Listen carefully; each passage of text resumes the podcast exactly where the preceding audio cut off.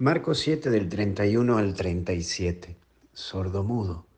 Lo primero que vemos es, los separó de la multitud. Para curarte y aprender a hablar y escuchar a tu propia vida, es necesario tomar distancia de la multitud, de cosas que tenés, de ese acelere de ritmo de vida que llevas, de esas preocupaciones que te afectan el corazón y te llevan a estar más mudo y más sordo, porque al fin y al cabo haces mucho y no escuchas nada, haces mucho y no, no sabes hablarlo es cuando estás en medio de todos, cuando no puedes expresar nada porque no sabes lo que pasa y traspasa en tu interior.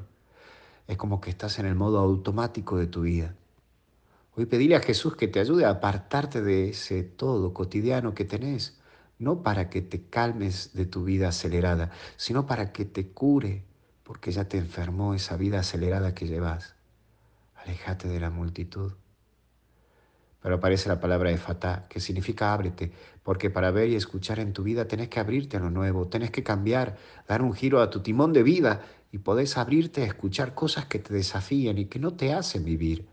Abrirte a una mirada distinta y aprender a escuchar a nuevas personas que pasan por tu vida. Abrirte a lo novedoso sin perder tu esencia, para saber escuchar y poder desde allí hablar, para poder aportar en la vida de los demás. Hablar y oír esta persona estaba en medio de la multitud de la que nos dice el Evangelio, pero no podía expresar nada ni aportar nada, como tampoco ser receptivo. Y esto puede pasarte en tu vida cuando caes en la monotonía y todos los días lo mismo, sin apasionarte por nada ni encontrar el gustito a nada. Estás con muchas cosas y en medio de cosas, pero vos literalmente nada. Entonces allí donde tenés que plantearte qué querés para vos, es mirarte un poco y decirte a vos mismo, ¿Hace cuánto que no escucho y no aporto? Capaz que te venís callando muchas cosas porque no te animás a hablar ante el miedo del qué dirán.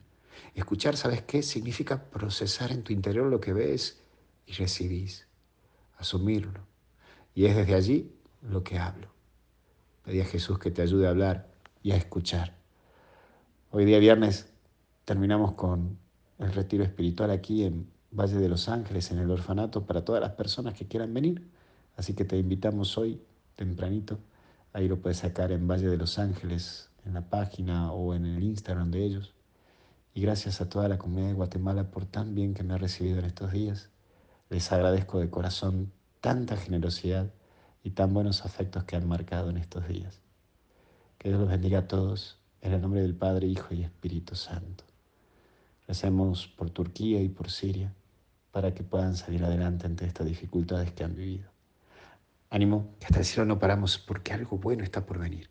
Cuídate.